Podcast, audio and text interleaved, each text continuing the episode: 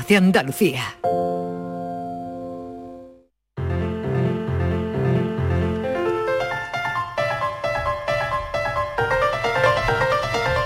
La paranoia de la tarde. Y se merece ser, como lo es de hecho por este equipo, valorado, respetado. Francis Gómez, ¿qué tal? Bienvenido. No me lo creo, de Hombre, verdad. que no puede ser la presentación bien, ayer. Buenas tardes, buenas Tengo tardes. que enmendar la Eh, sí, lo de presentación ayer de ya, de verdad, Ayer fue, fue tremendo. cosa- Fue horrible. Bárbaro. Fue horrible. Todavía me estoy intentando recuperar. Por eso, por eso. Hoy tenía que enmendarlo de alguna manera. Claro que sí. Y, y nada, creo que ya todos estamos ¿En su puesto? conectados y en nuestros puestos. Patricia. No. ¿Y si me escucha? Ah, Sí. vale. Ahora. Venga, sí, sí, sí. ¿Quién falla? Se había desconectado un momento. Inmaculada y Estiválida. A ver, no fallemos. Venga, Aquí, vamos. venga, vámonos. Bueno, hoy, hoy es facilito Sí. Bueno, y bueno, rapidito. Vamos a ver, Francis. no- Venga. ni un día ha sido facilito, ni uno. A ver si es Hombre, hoy. es que, es que no voy a preguntar. Hoy merece, hoy merece que sea un poco más Hoy fácil. merece, hoy merece ser fácil. Sí, sí. Bueno, pues... A ver. Nos a ver, merecemos ganar algún día. Algún día, ver, sí. con esto de- Poner día. aleluya algún día. Con esto de merecerse o no merecerse y tal, estaba Venga. pensando que claro, esto de la vida es como el Sí. eso que se la vida es como según el color del cristal con que la miras, ¿no? Sí. Y he pensado, pues en esto de los optimistas y los pesimistas, esto Sí. de ver el vaso lleno medio vacío, Sí. Si tú cómo lo ves normalmente. yo me lo bebo directamente, ni pregunto. Cualquier día me bebo un vaso Él se lo bebe. Ni lo ve demasiado lleno ni No, demasiado mientras, tenga, vacío. mientras tenga agua Vale. dentro. Y oye, y por ahí, Patri, ¿tú eres de verlo medio lleno o, a Ay, ver, mm, o de- rebosando o Mm, cómo? Dependiendo del día, Marilo. ¿Sí? Dependiendo, sí, ¿Y sí, hoy sí. qué día tenemos? Hoy normal. ¿Tú como, tú el tuyo? yo tú- siempre medio ¿Tu vaso lleno. cómo está? Yo siempre. Yo nunca Medio- lo veo medio vacío, jamás. Medio lleno. Así luego, medio claro, lleno. yo vale. siempre, yo soy muy súper muy confiada, soy sí, muy sí, positiva. muy positiva, sí, eso es Está verdad. muy bien, muy bien. Mm. Bueno, Venga, pues vamos. Venga. Bueno, pues esto planteo ahora, ¿vale? Estamos Sí. en una habitación y tenemos un vaso, un vaso de tubo, ¿vale? Un vaso Sí. de tubo con agua. El vaso, pues para averiguar, ¿cómo podemos averiguar si está medio lleno, medio vacío o por la mitad? Y no lo vemos. Lo tenemos delante del vaso, ¿eh? lo podemos tocar, lo podemos mm, poner a la altura de los ojos, coger, soltar en la mesa. No, Sí. tenemos- no podemos utilizar nada más que el vaso. ¿no? Pero si lo Nada ves, ya, ya Ah, sabes- metes el dedo. como sabes, pues, de la manera más ajustada, si está por la mitad o más de la mitad o menos Porque de la no mitad. lo sabes bien, ¿no? y si no puedes meter el dedo, porque luego Bueno. no vamos a beber el agua, ¿eh? El agua Claro, no. hombre, si mete el dedo a lo mejor sube el volumen de la, eh, se sube arriba del agua, pero Claro. bueno, puede ser una opción, pero yo se me, ha- se me ha No. ocurrido otra. Hay que moverlo, hay que moverlo. Has dicho que era muy fácil. Pero y Muy es- fácil. Sí, es a ver, es venga, fácil. preguntas, preguntas, Hombre, a ver, a ver, este es de los que a lo mejor puede tener más Yo he cerrado los solución, ¿eh? ojos, he cerrado los ojos y me han puesto un vaso aquí. Y me imagino que tengo agua. Claro, y dice, yo- ¿cómo está? Pues lo primero que se me ha ocurrido meter el dedo. Tendrá las manitas limpias, ¿no? Sí, eso siempre. Vale, así, así, así. O tirar el vaso. Oye, cuidado que si la tenemos con gel hidroalcohólico, luego el agua, uf, Uy, cualquiera la es prueba. verdad, ¿eh?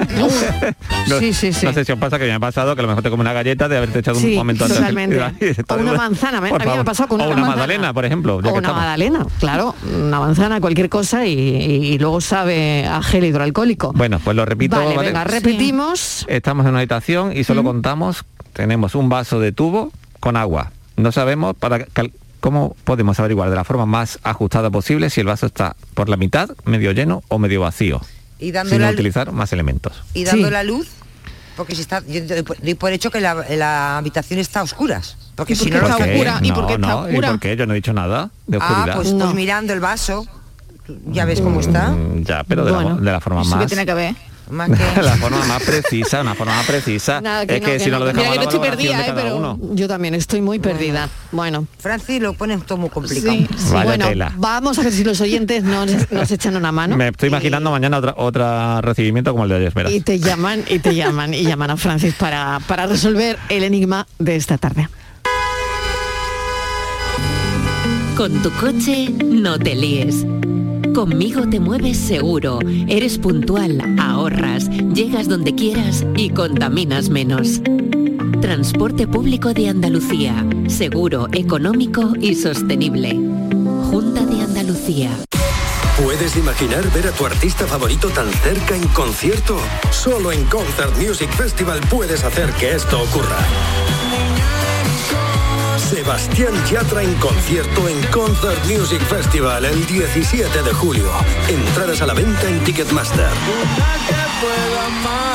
Vive una experiencia única. Sebastián Yatra en Concert Music Festival Chiclana de la Frontera el 17 de julio. Patrocina Finetwork, patrocinador principal Lenovo. En Canal Sur Radio, por tu salud, responde siempre a tus dudas. Hoy hablamos de la obesidad y de las personas que han conseguido reducir su peso con la asistencia de profesionales. En la campaña Un paciente, una historia de peso, que culmina ahora para hacer visibles las posibilidades de reducir peso. Pacientes y especialistas nos lo cuentan en directo. Envíanos tus consultas desde ya en una nota de voz al 616-135-135. 616-135-135. Por tu salud, de lunes a viernes, desde las 6 de la tarde con Enrique Jesús Moreno. Súmate a Canal Sur Radio, la radio de Andalucía. La tarde de Canal Sur Radio con Mariló Maldonado. Os pongo otro ejemplo de cuál es el proceso que seguiría yo hoy mismo. En el momento en que escribo esto, me encuentro en una cafetería muy acogedora en Copenhague, con un café en la mesa y escribiendo, algo que me entretiene mucho y me ayuda a olvidarme de mis problemas por un rato. Por la mañana acompañé a mis padres al aeropuerto, donde estuvimos hablando un rato sin demasiadas emociones, ni malas ni buenas. Hace unos años, despedirme de ellos era motivo de tristeza para mí, pero hoy en día mi familia y yo nos decimos adiós sin sentir demasiado, porque ya lo hemos hecho muchas veces. A pesar de que aún falta toda la tarde y la noche, si nada importante ocurre, hoy probablemente ponga un 5, pues no me he sentido bien como para desear que un día como hoy se repita, pero tampoco me importaría que se repitiera. Este es el sistema, no hay más. En ocasiones uno puede dudar si su día fue un 6, un 7, un 3, un 4, pero no pasa nada. La felicidad es subjetiva y está sujeta a este tipo de variabilidad. Cuando se hayan recopilado suficientes días, esos errores de medida se irán anulando y quedará una estimación precisa de qué te hace más feliz en la vida. Felicidad, ¿hacia dónde vas y de dónde vienes? Dime la verdad. Felicidad, dime dónde estabas que no te encontraba por más que buscaba.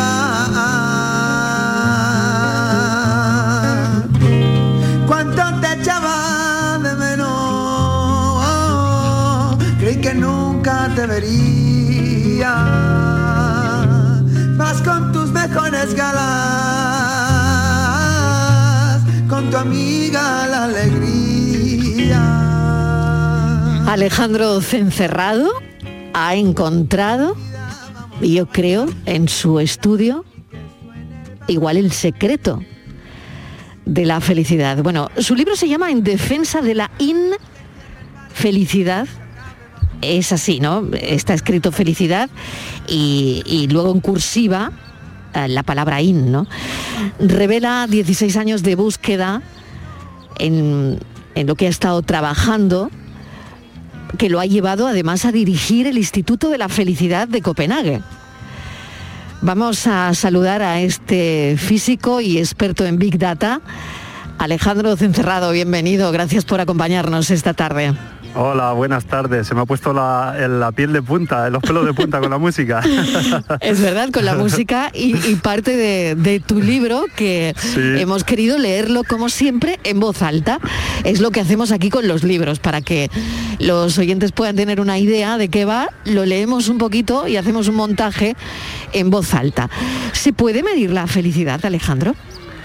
Sí, sí se puede, sí se puede. La gente le genera muchas dudas porque es una medida subjetiva, pero al final no tiene más misterio que, pues igual que si os pregunto a vosotros si el día de hoy ha, ha sido bueno o malo, o si estáis satisfechos con la vida que lleváis, seguro que me podéis dar una idea bastante clara. Entonces, eh, eso es lo que, lo que he hecho yo con mi diario, como tú has dicho, durante 16 años y lo que hacemos en el Instituto de la Felicidad, preguntarle a la gente cómo está.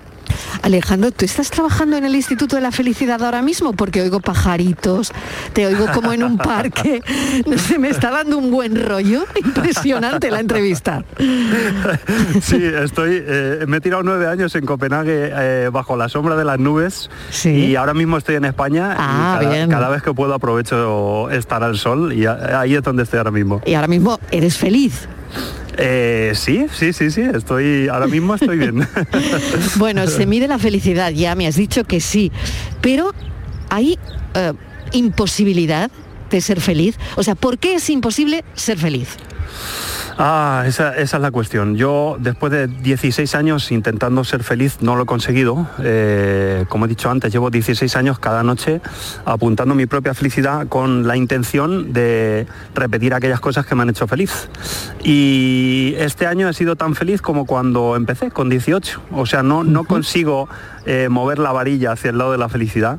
Y lo que he descubierto es que hay dos razones, dos dinámicas internas que no podemos cambiar y que nos afectan a todos.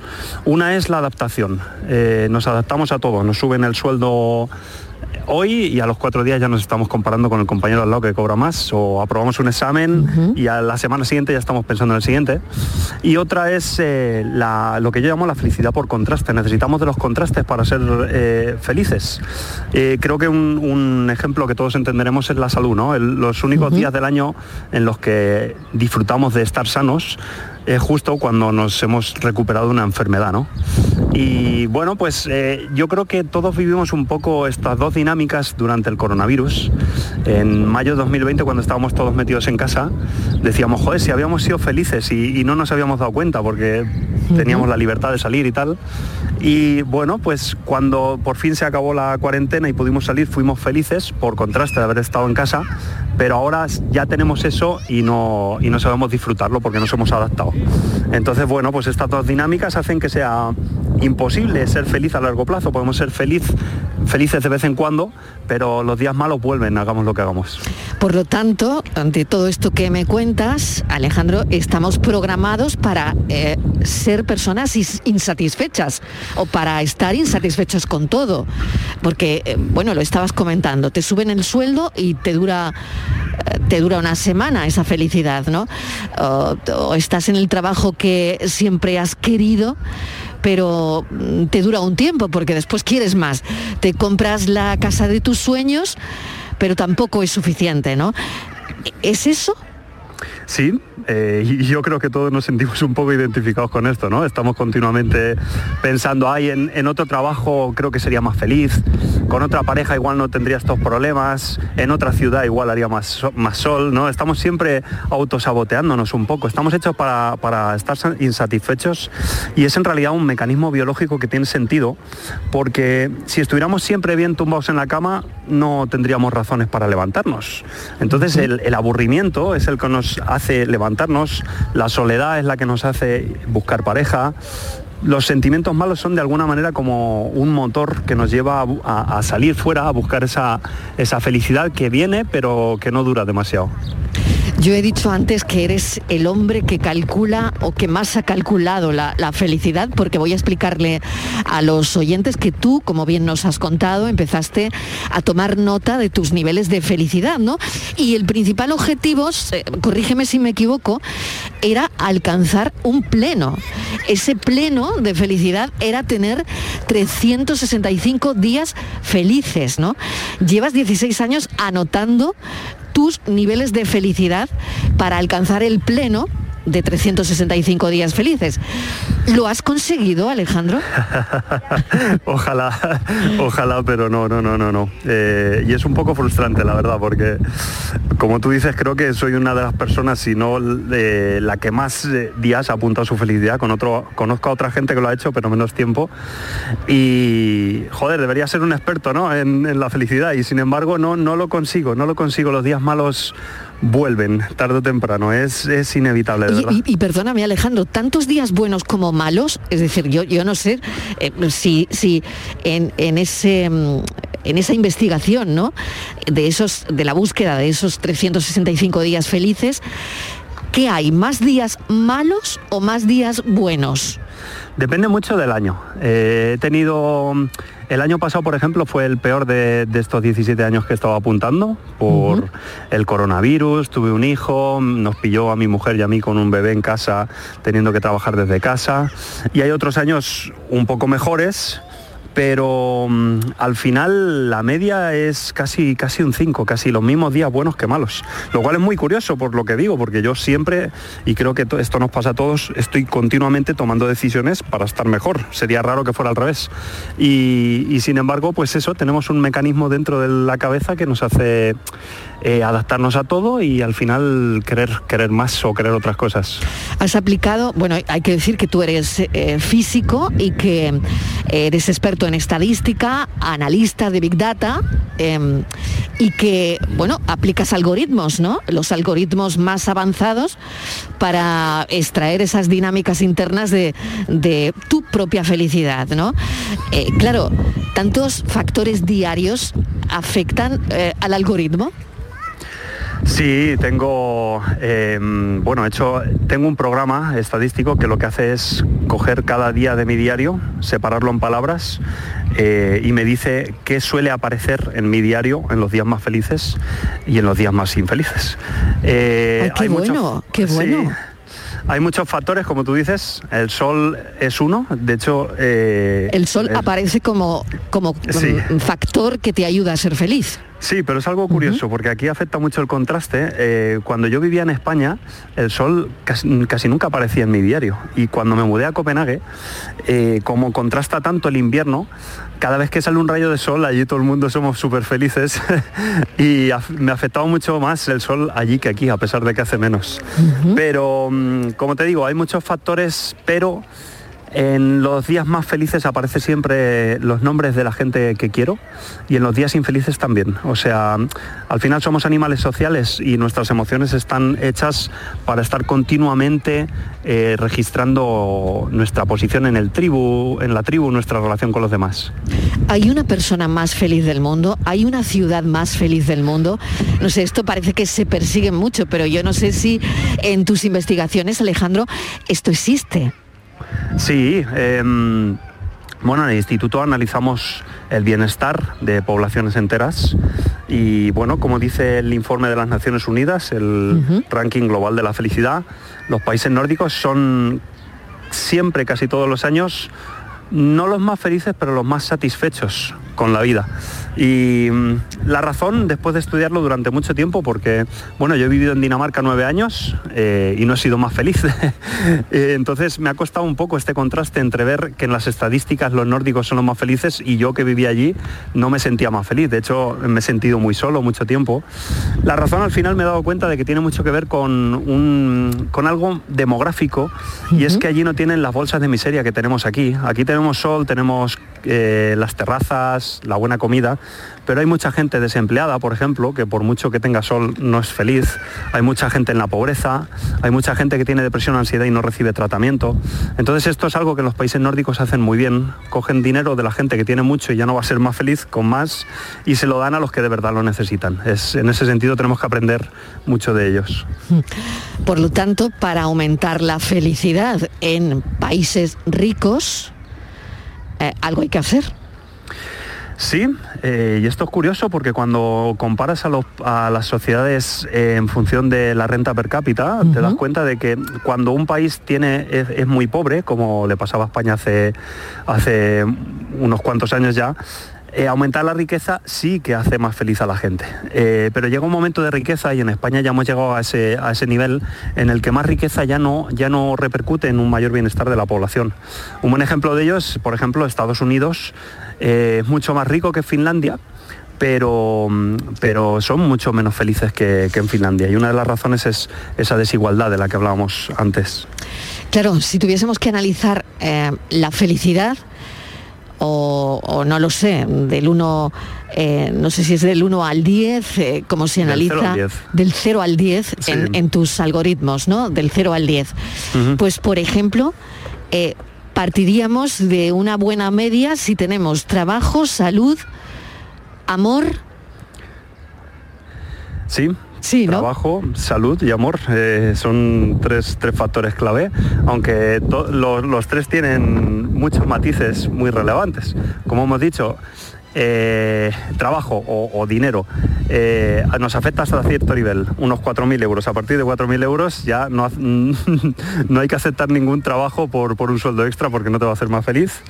Eh, respecto a Qué la curioso salud- eso que dices, o sea que hay un que si realmente em, cobrases más ya no cambiaría tanto tu vida. Y en cambio a lo mejor tendrías más carga de trabajo, ¿no? Exactamente, creo que hay mucha gente que ya con un sueldo muy bueno acepta trabajos que son un sacrificio pensando que el sueldo les va a hacer más felices, pues bueno, no es así. Y la respuesta es que no. No, no es así. si tú ya cobras 4.000 euros, no, no aceptes más trabajo por, por 5.000 porque no te va a hacer más feliz. Eh, como te decía, respecto a la salud, eh, hemos visto algo muy curioso respecto a la salud y es que la gente, el ser humano se adapta de una forma impresionante a, a cualquier enfermedad. Enfermedades que parece que te quitarían la felicidad para siempre. La gente en unos meses o, o un- uno o dos años se adapta y, y llega a ser tan feliz como antes de tener esa enfermedad. Eh, algo que no pasa con las enfermedades mentales. Alguien con depresión, si no se la trata, es tan infeliz el primero como el segundo o el tercer año. Eh, entonces, la salud también tiene su su matiz importante y bueno pues el amor eh, como te decía antes es, es la parte más importante y, en su parte negativa la soledad es lo que más afecta a la infelicidad de la gente Eso es muy importante, ¿no? La, la soledad. Eh, no hemos hablado de ello y creo que habría que, que dedicarle bastante a, la soledad. ¿Para quién es tu libro? ¿Es para que podamos ser más felices? Mi libro lo escribí con una idea principal y es, en nuestra sociedad hemos acabado pensando que ser infeliz es ser un perdedor.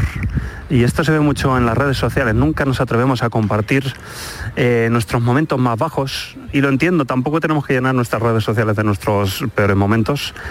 Pero lo que quería mm, enseñar con este libro es, oye, yo llevo 16 años apuntando mi felicidad y los días malos han vuelto, haga lo que haga. Entonces creo que tenemos que empezar a aceptar que la infelicidad es parte de la vida, inevitable y pro- probablemente necesaria, y que tenemos que empezar a hablar de eso. La soledad, volvería a la soledad. ¿Cómo combatir la, la soledad en esta, en esta sociedad donde, bueno, mm, Alejandro, estamos todos muy pegados a los mm, dispositivos, ¿no? Y miramos poco a los ojos de la gente. Sí, sí, es, es un asunto muy complejo de la soledad, a pesar de que parece simple, pero no, no, es, no es nada Tenemos sencillo muchos saber. amigos en Instagram, en Facebook, Sí. muchos seguidores en Twitter, pero estamos solos. Sí, hay, hay mucha soledad. Mira, yo llevo muchos años analizando el efecto que las redes sociales tienen en, en la salud mental, en la felicidad y en la soledad. Y curiosamente lo que he descubierto es que no afecta tanto a nuestra soledad las redes sociales. Creo que mm, eh, les hemos echado más culpa de la que deberíamos. Al final, las redes sociales son uh, un- un- una herramienta que nos permite estar unidos a, nuestra gente. Yo, por ejemplo, los nueve años que he estado en Copenhague, si no fuera por las redes sociales, habría perdido la relación con mi familia, con mis amigos. Eh, entonces, como te digo, eh, lo que vemos es que entre la gente que usa más las redes sociales no hay más soledad, no hay más depresión, no hay más ansiedad. Entonces creo que tenemos que dejar de, de culparlas. Algo que he visto, por ejemplo, es que algo muy bueno, eh, un progreso muy grande que ha sido eh, las, comunicaciones, el poder, por ejemplo, trabajar en otra ciudad, sí que ha tenido un efecto muy grande en, en nuestras vidas. Esa familia que se tiene que mudar a Madrid a trabajar porque no encuentra trabajo en su ciudad, al final se encuentra en una ciudad en la que no tiene amigos, eh, sus hijos tienen que ir a un colegio en, lo que, en los que no están sus amigos y esto sí que afecta mucho a la soledad. De todas formas, los que más solo se sienten en nuestra sociedad son los mayores y como sociedad tenemos que empezar a hacer algo porque si una persona mayor se rompe la cadera, pues eh, invertimos un montón de dinero en, en operarla para que pueda seguir moviéndose, pero cuando lo mandamos a casa no tenemos ningún sistema para saber si se siente solo. Y sabemos que la soledad afecta mucho a, a la salud y al bienestar, por supuesto. Entonces deberíamos empezar a implantar medidas para que nuestras personas mayores no solo nos preocupemos por su salud y por su higiene y porque coman bien, sino también porque se sientan acompañados. Sin duda. Eh, voy a leer un extracto de tu libro que dice hace tiempo que olvidé la razón por la que empecé este proyecto. Solo recuerdo que cuando comenzó en una época, mm, solo recuerdo que comenzó en una época difícil en mi casa, o al menos así quedó grabado en mi cerebro adolescente. Eran tiempos en los que las discusiones entre mis padres eran habituales y yo solía preguntarme por qué, a pesar de tener todo lo que queríamos, éramos infelices. Por aquel entonces un buen amigo y yo solíamos hablar en la puerta del instituto sobre temas algo filosóficos y un día surgió una pregunta. Si, prefi- preferiríamos vivir eternamente aunque no fuéramos felices o por el contrario ser muy felices, muy muy felices pero morir pronto. No recuerdo cuál fue nuestra respuesta, pero la pregunta me llevó a plantearme que si lo que quería en esta vida era ser feliz, debía tomármelo en serio. Y pensé, debo escribir cuando he sido feliz e intentar averiguar por qué lo fui para continuar siéndolo. Y así 17 años, Alejandro. Creo que lo explicas muy bien aquí, ¿eh? Me encanta escucharlo de vuestra voz, ¿eh? me pone la- los pelos de punta. Bueno, y en este tiempo, eh, ¿cómo se trabaja? La verdad es que me lo preguntaba y lo hablaba con los compañeros en un instituto de la, fe- de la felicidad. ¿Ahí qué hacéis? Sí. ¿Qué hacéis ahí? pues, A ver. La gente creo que ¿Sois imagina todos que estamos... felices ahí? No. No, vale. No, de hecho en general creo que todos los que nos interesamos por el tema de la felicidad porque hemos tenido problemas alguna vez en nuestra vida y nos hemos dado cuenta que es Sí. eso lo que queremos, ¿no? Sí. Y eso se ve, se ve mucho en el instituto. Mike, por ejemplo, el director del instituto, eh, perdió a su madre cuando tenía 52 años ella, perdió a un amigo de la misma edad y pensó, yo lo que quiero en la vida es ser feliz, dejó su trabajo y, y montó el instituto. Eh, y así un poco todo, todos mis compañeros, incluso yo, somos así, gente que, que ha tenido problemas en la vida y que quiere, quiere ser feliz. Pero bueno, en nuestro trabajo tiene poco que ver con lo que la gente suele Claro, es que, imaginar. es que tú eres un físico experto en Big Data, Sí. ¿no? Claro. Exacto. Eh, entonces lo que, lo que yo hago básicamente es estar todo el día enfrente de bases de datos enormes con Sí. cientos de miles de personas a las que les hemos hecho encuestas y les hemos preguntado cómo se sentían y además les hemos preguntado dónde viven, qué sueldo tienen, cómo están de salud. Y entonces mi labor consiste en eh, filtrar a aquellas personas que son más felices y aquellas que menos y saber qué, qué las diferencia. Es un trabajo que sería aburrido para la mayoría de la gente, pero a mí me gusta mucho investigar eso. Es como descubrir algo que no ha visto nadie nunca antes. Qué bueno. Y por último, ¿qué, pregunta eh, te gusta más de, de todas las que hacéis para, para descubrir si la gente es feliz o no? Em, ¿qué, qué pregunta te da a ti la clave? ¿O cuál es la pregunta que, que más te gusta o que representa un poco lo que hacéis? Ah, muy buena pregunta, la verdad. Tenemos muchas, ¿eh? Em, ¿Cómo de feliz te has sentido esta semana, por ejemplo? ¿Estás satisfecho con tu vida? ¿Sientes que tu vida tiene sentido? Eh, estas preguntas son muy curiosas cuando comparas, por ejemplo, gente con hijos o sin hijos. La gente con hijos no es muy feliz en su día a día, pero están llenas por dentro, se sienten súper satisfechas. Entonces son tipos de felicidad muy distintas. Y bueno, pues eh, depende mucho del proyecto. Tenemos muchas preguntas sobre la soledad, por ejemplo, que son siempre muy interesantes. Los chavales en las escuelas que sufren bullying son los que más solos se sienten.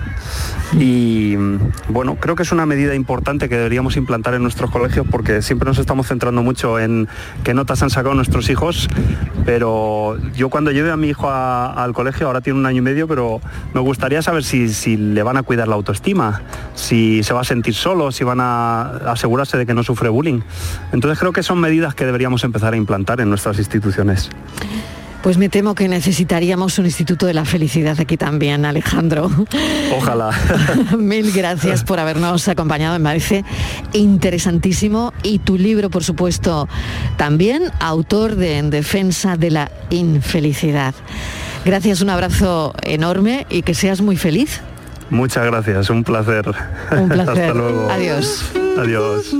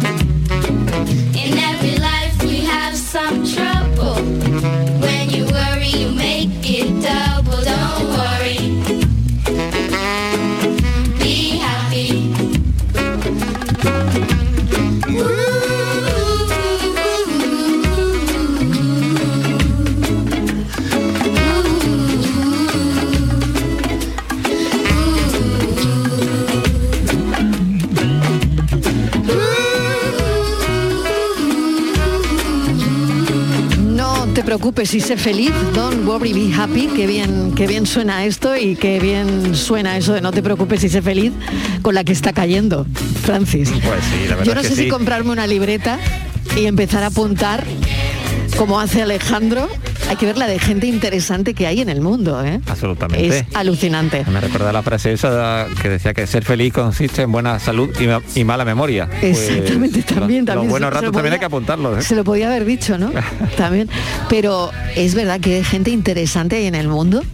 Este hombre físico y, y además experto en estadística, en Big Data, y que se dedica a analizar cuándo la gente es feliz y cuándo no, y la soledad, y 16 años analizando su propia felicidad y que le ha llevado a al Instituto de la Felicidad de Copenhague a dirigirlo y a, y a escribir un libro, ¿no? Sobre esto. Si le llega a contar a alguien hace 16 años que va a apuntar su, felicidad, va, va a puntuar, todo el mundo lo hubiera tomado por loco. Y Claro, ahora, ¿no? Dirige, claro. dirige el centro este. Totalmente. Oye, y es que me ha parecido una buena idea comprarnos una libreta. Claro.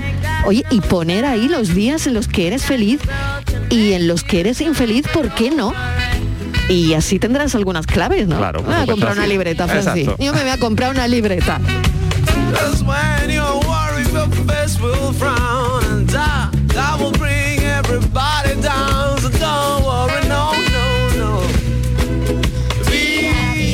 Bueno, pues nos hace feliz cada tarde que la gente logre resolver el enigma de Francis Gómez.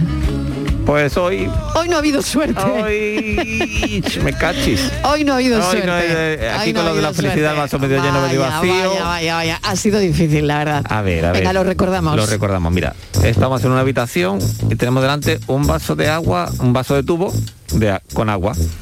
El, bueno, pues el vaso tenemos que averiguar de la, con la mayor exactitud posible si está por la mitad, medio lleno o medio vacío. ¿Cómo lo averiguaríamos? Pues nos dando una clave un poco loca que nos sirve. Contestación a la paranoia. Si no me lo puedo beber, porque así sabría si está más lleno o más vacío, me lo tiro por lo alto la cabeza. Según me vea yo de mojar, sabré si tenía más agua o menos agua. medio mojado o medio cosa que no me la explico.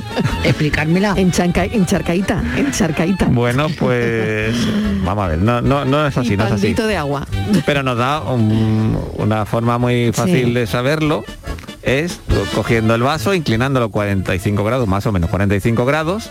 Del en el momento que el agua toque el filo del vaso, miramos el fondo del vaso. Si está rozando el vértice del fondo, está por la mitad. Si sobrepasa el vértice, está más de la mitad. O si está por debajo de ese vértice, menos de la mitad del agua. O sea que hoy era un experimento. un experimento así Hoy de... era un experimento. Pero qué bueno.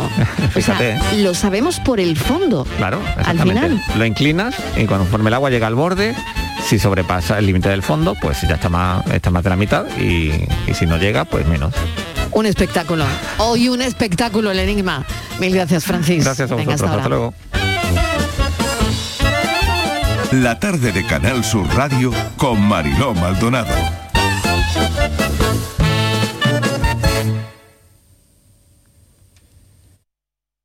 Vuelve el aroma a incienso por las calles. Vuelve la pasión más solemne. Vuelve la esperanza con la luz de los cirios. Vuelven las levantas al cielo de Sevilla. Vuelve el silencio en la madrugada. Vuelve la tradición. Nervión Plaza. 24 años compartiendo contigo la pasión por la Semana Santa. No somos un centro, somos Nervión Plaza. Venga, vámonos, despacito, mi arma. Lo bueno siempre se hace esperar.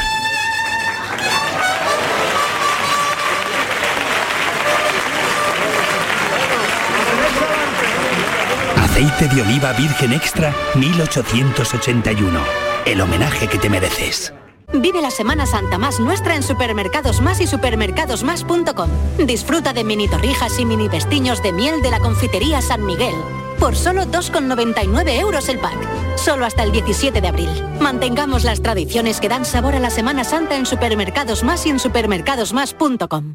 Dile hola a la Semana Santa de Sevilla con El Llamador. Este miércoles 6 de abril, desde las 9 de la mañana, recoge tu llamador de papel en la sede de Canal Sur y en tu punto de compra habitual con la revista Hola. Y recuerda, El Llamador, el programa más completo de la Semana Santa de Sevilla, con los horarios e itinerarios en papel, lo tienes hasta el martes santo con la compra de la revista Hola. Canal Sur dice hola a la Semana Santa con el llamador.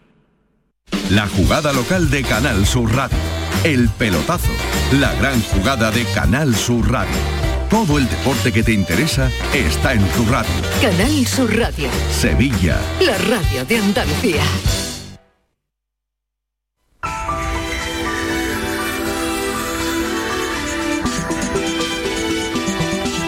Enrique Jesús Moreno, ¿qué tal? Bienvenido por tu salud a las 6 y 5 de la tarde. ¿Cómo Hola, estás? Muy bien, muchas gracias. Eh, con unos cielos cada vez más bonitos. Sí, si qué bien, que ha salido el pronto. sol, que ha salido Sí, el sol, sí, qué sí. bien, qué bien. Bueno, pues ha salido el sol también para muchas personas que antes tenían sobrepeso, eh, que eran obesas, eh, Mariló, y que gracias a un programa impulsado desde la Sociedad Española de Obesidad y con un, con un tratamiento y seguimiento médico eh, exhaustivo, pues han conseguido... mm, reducir ese peso. Hoy vamos a contar con bien. algunos de ellos, pero vamos también a contar, como no, con los doctores que les han acompañado. La obesidad, eh, en fin, los últimos datos eh, nos hablan de, de- de un- un- una obesidad del 22% en nuestra sociedad y un sobrepeso de cerca del 40%. Eh, en cuanto a la población infantil, ya sabes que eh, también estamos con cifras muy altas, un 45% de exceso de peso. Eh, Y de ese un 26% corresponde a un a, a sobrepeso y el 19% a obesidad. En fin, que tenemos que ir haciendo cosas en este programa. Cada vez que encontramos una percha, pues vamos allá y vamos a hablar de la obesidad, vamos a compartir el tiempo de la radio con eh, especialistas, buen, buenos conocedores de esta disciplina, con algunos testimonios también, y luego con todos aquellos oyentes que eh, nos, iba a decir, nos mandan notas de voz, no. Porque no tenemos notas de voz hoy, pero tenem- tenemos teléfono directo. Vale, como toda la vida. línea abierta, eso es, como toda la vida. Como toda la vida, En claro. vivo, en directo y Muy de bien. tú a tú. Así que ahí Así estamos, se le coge el pulso a la audiencia también es, con las llamadas, claro que sí. Bueno, mil gracias, Enrique, me parece bueno una labor magnífica de servicio público, ayudar todas las tardes a los oyentes con un tema de salud, con, con la propuesta de hoy, además magnífica, sobre el asunto de la obesidad. Mil Eso es. gracias. Te escucho a las Muy 6 y bien, 5. muchas gracias, Hasta un ahora. besito, hasta luego. En Canal Sur Radio te esperamos por la noche. En la noche de Canal Sur Radio con Rafa Cremades. Con las mejores sorpresas, la música, diversión y todo lo que ya sabes que tiene este gran club convertido en un programa de radio. La noche de Canal Sur Radio con Rafa Cremades. De lunes a jueves, pasada la medianoche. Quédate en Canal Sur Radio, la radio de Andalucía. La tarde de Canal Sur Radio con Mariló Maldonado.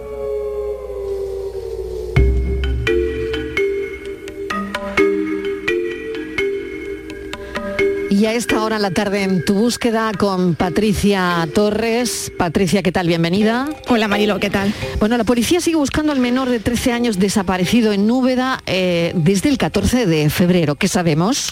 Jesús Cristo Rodríguez Mora fue visto por última vez hace casi dos meses en Úbeda. La custodia del menor la tiene la Junta de Andalucía tras eh, retirársela a los padres. El joven residía desde entonces en un centro de menores. Jesús tiene los ojos azules, es de complexión normal y mide 1,50. Pesa 40 kilos y tiene el pelo corto, liso y de color rubio.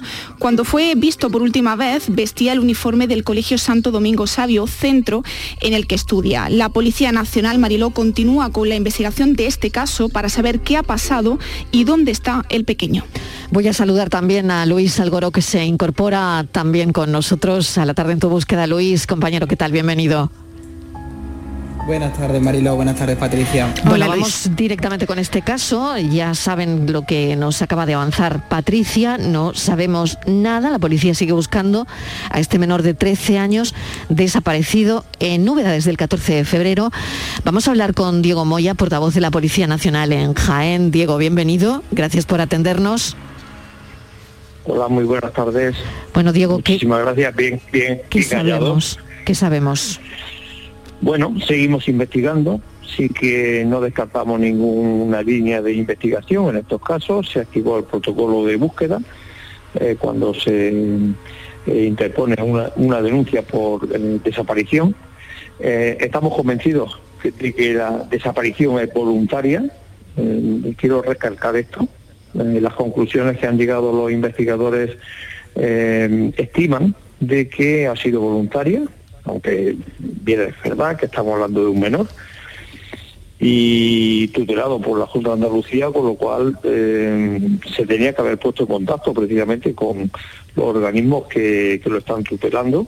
Pero bueno, en este caso, pues ya digo, eh, estamos convencidos que ha sido voluntaria y evidentemente se investigan eh, tanto el entorno más cercano al menor como el círculo cercano a ese punto más cercano, a ese entorno más cercano del menor.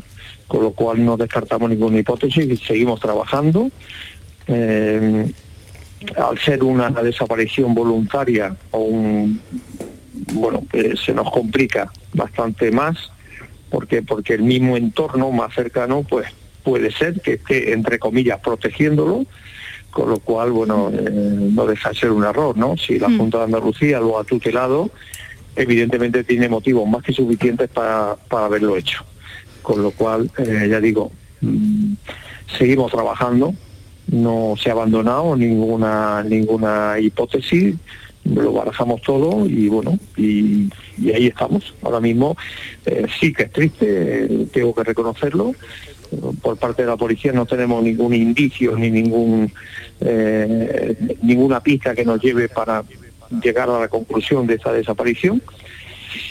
Pero como ya digo eh, seguimos seguimos trabajando Eh, buenas tardes, Diego. Soy Patricia Torre. Eh, sabemos que le estáis buscando eh, sin descanso. Ha trascendido poco de, este caso. La familia en cuestión no es de Úbeda, por lo que sabemos. No han trascendido tampoco los motivos que desencadenaron el cambio en la situación familiar del menor, pero ¿ustedes han puesto en contacto con los padres de, este chico? Sí, mire, como ya digo, al no descartar ninguna hipótesis, se investiga primero el entorno más cercano, se han, se han puesto los investigadores en contacto con ellos. Eh, estamos trabajando codo con codo con los servicios sociales de la Junta de Andalucía. Eh, también se lo digo, hoy mismo, esta misma tarde, tenía una reunión el jefe de la investigación con los responsables de la tutelación del menor.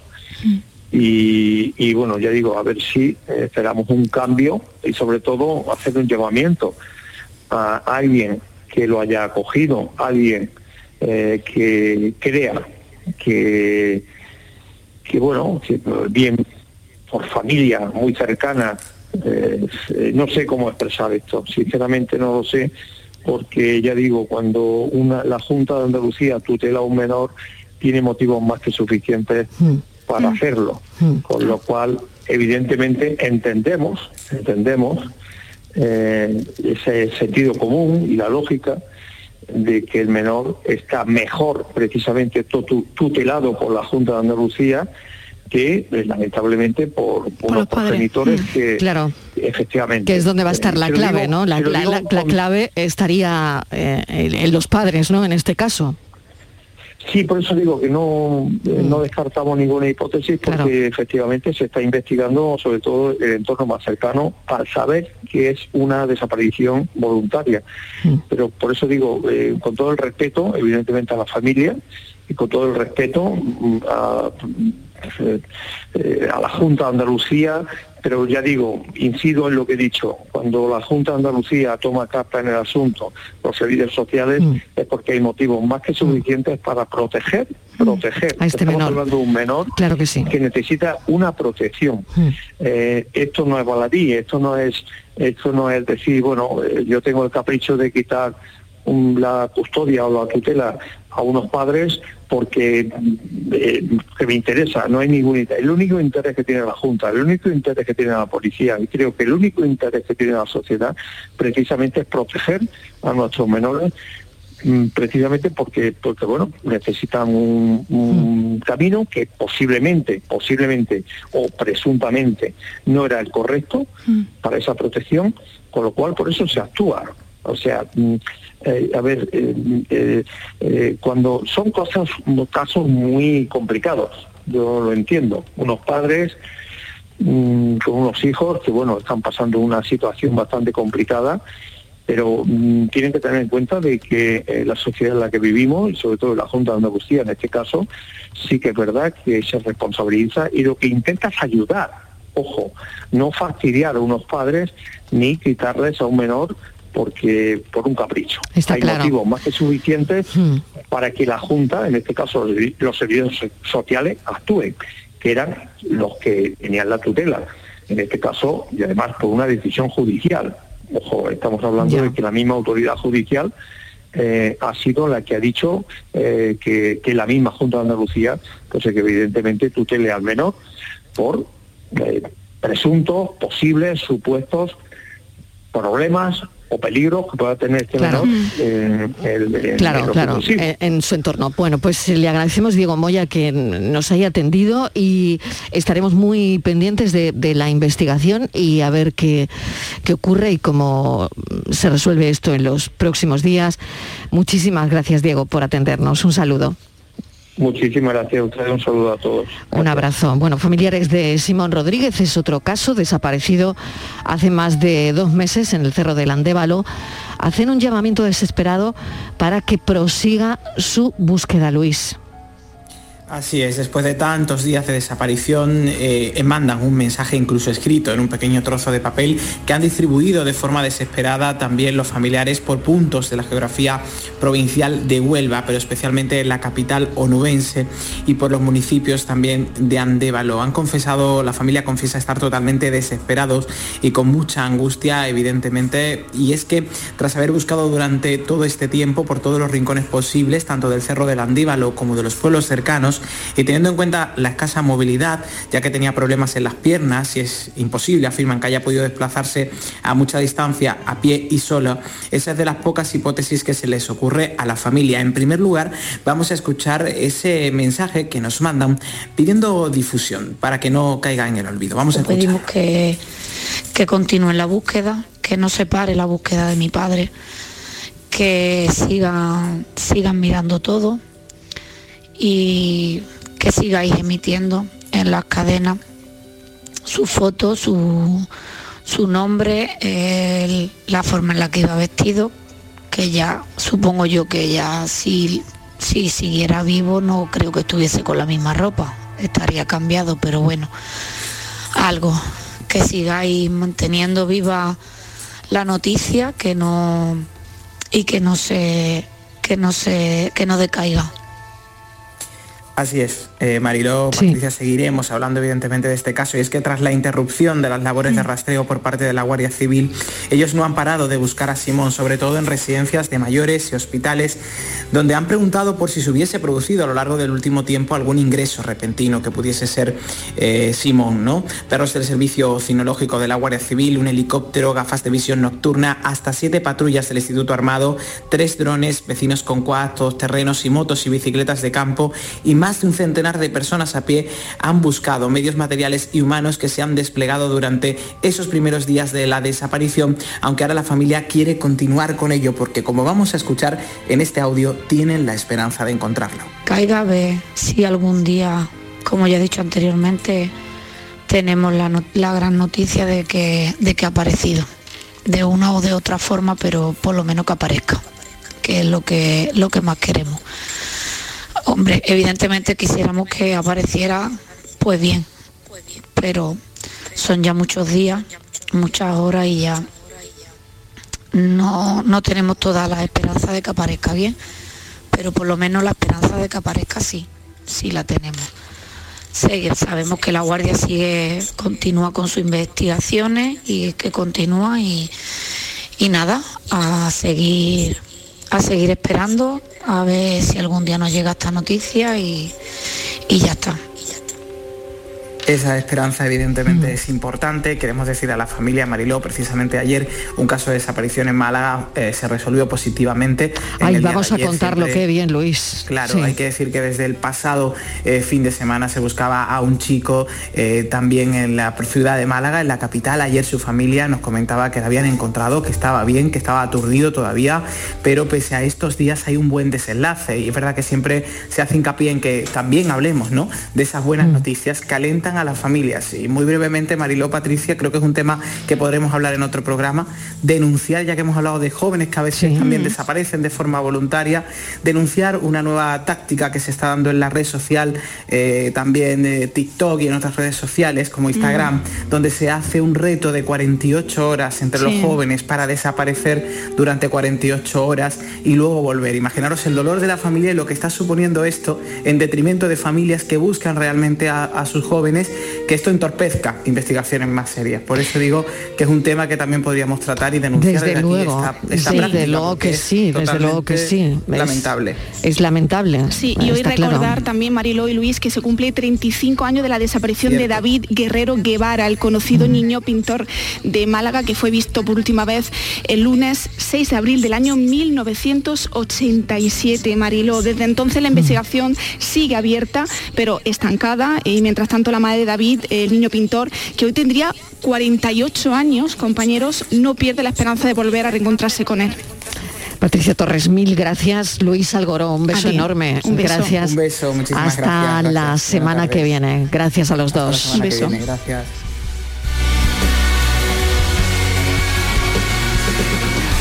Estamos ya en la recta final del programa. Pensamos.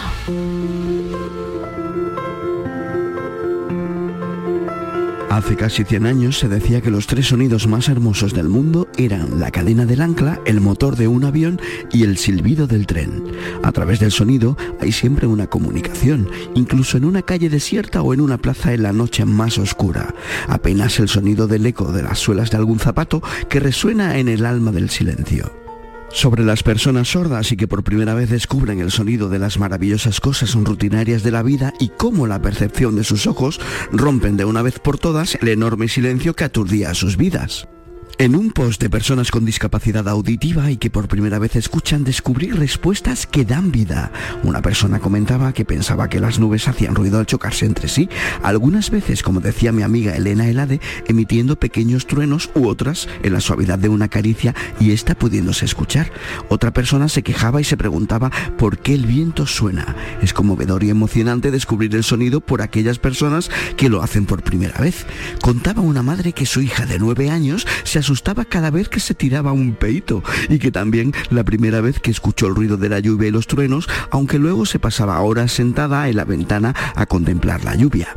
Aquella adolescente que al llegar a casa aturdida abría una gaseosa y le daba la risa el ruido que hacía, terminando por abrir todas las latas de cerveza y refrescos de la nevera.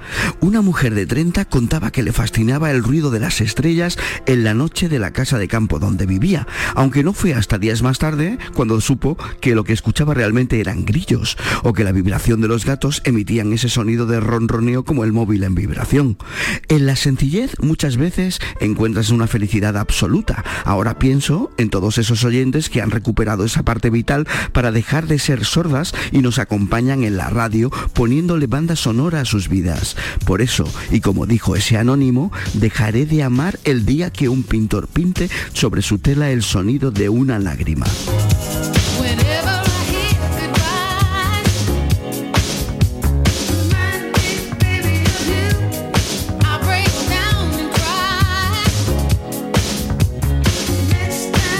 Los sonidos por nuestro pensador de hoy, el director de cine, guionista, escritor Daniel Ortiz en Trambas Aguas.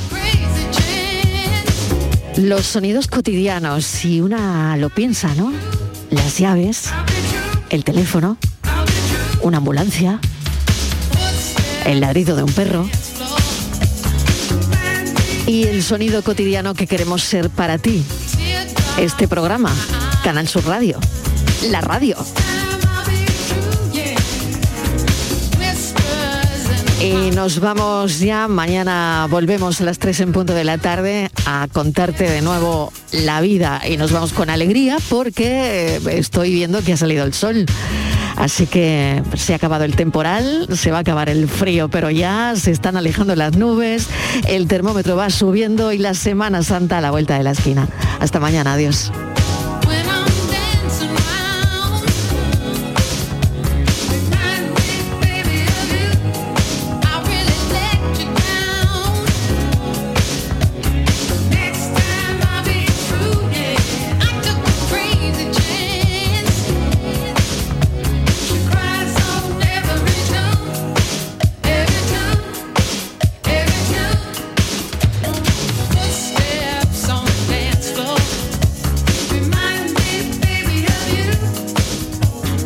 La tarde de Canal Sur Radio con Mariló Maldonado.